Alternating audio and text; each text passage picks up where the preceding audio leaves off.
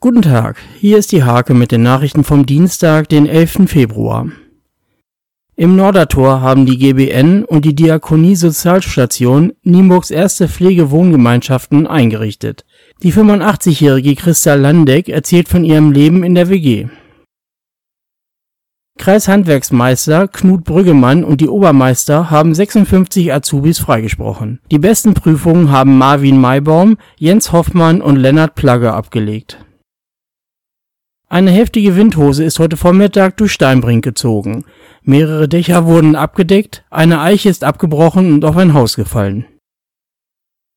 Markus Thielka wird ab Sommer neuer Trainer beim Fußball-Kreisligisten RSV Rehburg. Er hatte sein Engagement bei der SG Scharmerloh nicht über die Saison hinaus verlängert. Die Standard-Tanzformation des TSC Blau-Gold Nienburg belegte beim dritten Saisonturnier der ersten Bundesliga in Göttingen erneut den fünften Platz.